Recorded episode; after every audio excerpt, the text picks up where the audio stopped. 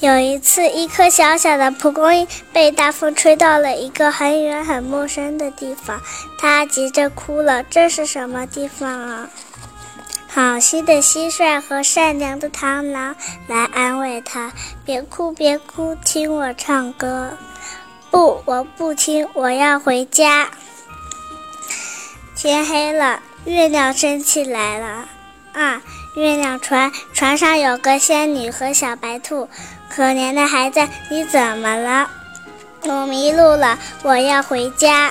你的家在哪儿？妈妈告诉我，我的家在世界的东方，那里有最大的海洋，那里有最高的山，那里有最大的广场，那里有最长的长城。我明白了，坐上我的船，我送你回家。小白兔把短尾巴伸到船外，尾巴越变越长，一直拖到地上。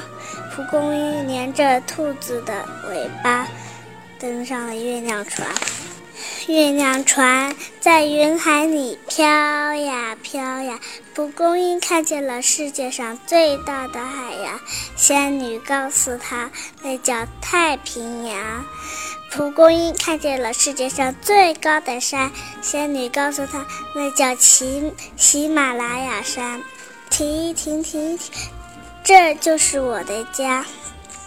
我的家就住在长城下的一个小草旁。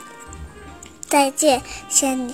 再见，孩子。记住，你的家叫中国。月亮船来到了万里长城的上空。